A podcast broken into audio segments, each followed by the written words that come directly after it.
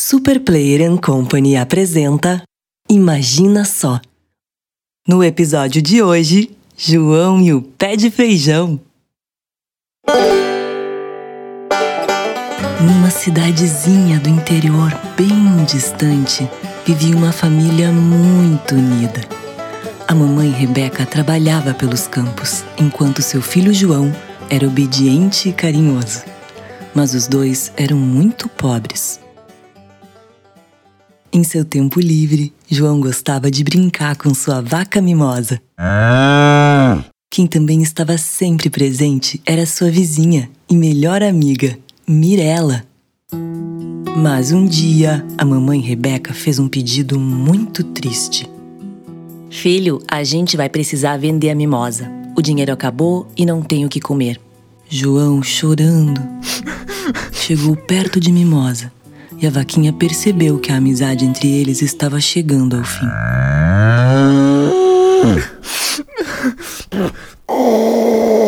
Então João saiu pela estrada de terra para vender mimosa na cidade. Apesar de tudo, o dia estava lindo. Muitos passarinhos e insetos apareceram pelo caminho, enquanto João lembrava dos bons momentos com sua vaquinha. Lembrou de um dia em que Mimosa estava tão feliz que deu uma lambida em seu rosto. E todas as manhãs ela o encontrava na porta de seu quarto. Mas naquele momento, o menino tinha que tomar aquela decisão que lhe partia o coração. Ao chegar na cidade, um homem animado e falante se aproximou de João. E aí, rapaz? Que vaca bonita, hein? Muito obrigado, mas preciso seguir em frente. Vou vendê-la. Ah, então hoje é o seu dia de sorte, porque eu tenho uma oferta imperdível. É somente hoje que você pode trocar sua belíssima vaca por esses cinco feijões mágicos. Feijões mágicos?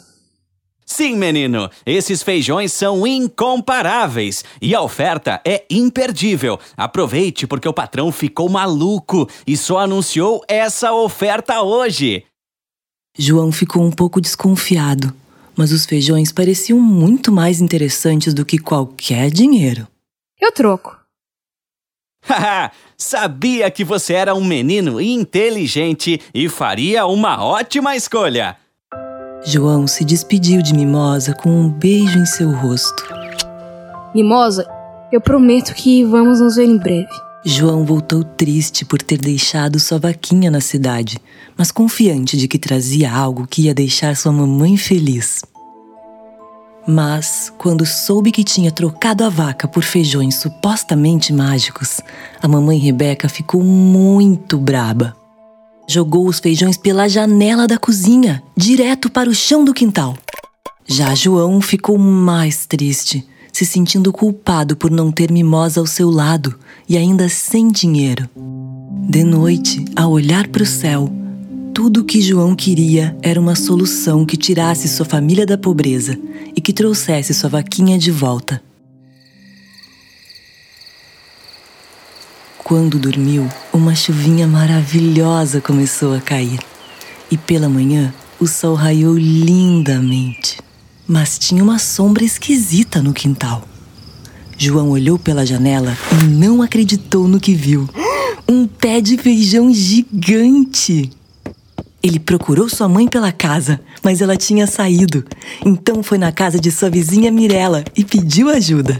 Mirella olhou para João e disse: Ué, o que você está esperando? Vamos subir e ver no que dá. João e Mirella, como crianças da roça, eram muito bons de subir em árvores. Então, escalar um pé de feijão não era algo tão difícil. As folhas eram muito grandes e lhes permitia descansar pouco a pouco. João estava com medo, mas Mirella era uma menina muito corajosa. Até que por um momento, João e Mirella alcançaram o céu e conseguiram andar pelas nuvens lá no alto. O vento era tão gostoso e era tão divertido estar ali. Mas de longe, João viu um castelo enorme. Ele e Mirella se olharam e, sem trocar palavras, souberam que deveriam descobrir o que havia lá. Mirella disse: Vamos apostar uma corrida? Quem chegar por último vai ter que tentar abrir a porta. Certo. Os dois correram entre as nuvens, sorrindo com todo vigor. E quem venceu a corrida foi. João. Agora Mirella tinha que achar uma estratégia para entrar naquele castelo gigante. Mas era tão grande que eles não alcançariam a fechadura. Até que Mirella viu um buraco na parede que era perfeito e eles poderiam entrar.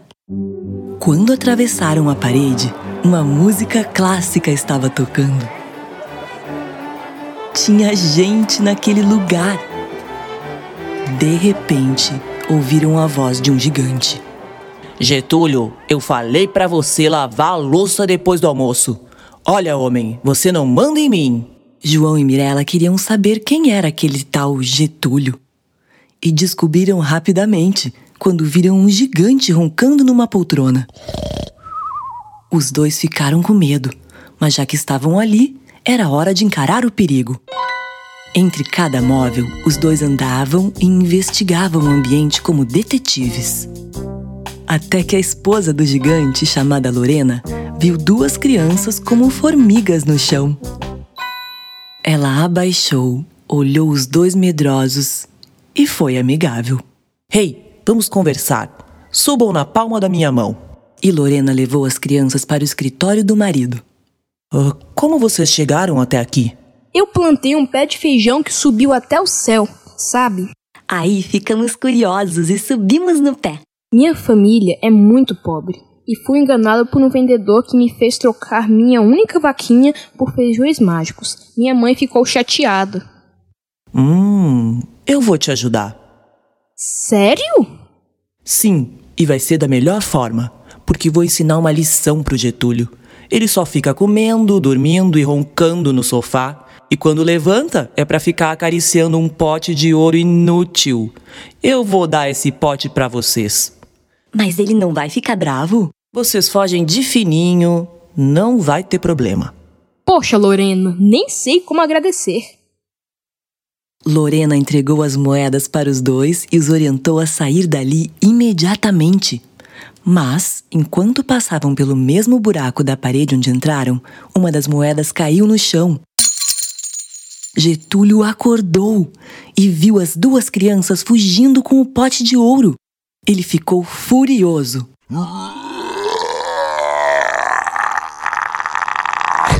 Ei, seus ladrões, devolvam o pote.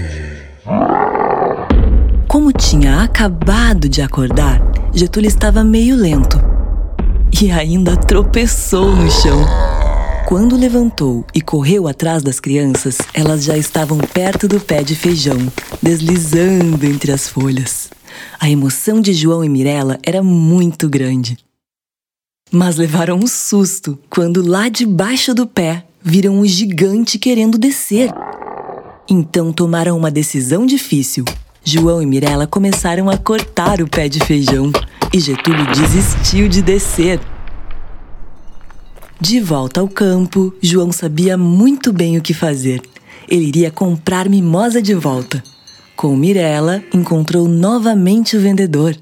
Olha só quem apareceu! O menino esperto que comprou feijões mágicos! Sim, os feijões eram mágicos, mas eu quero comprar minha vaca mimosa de volta.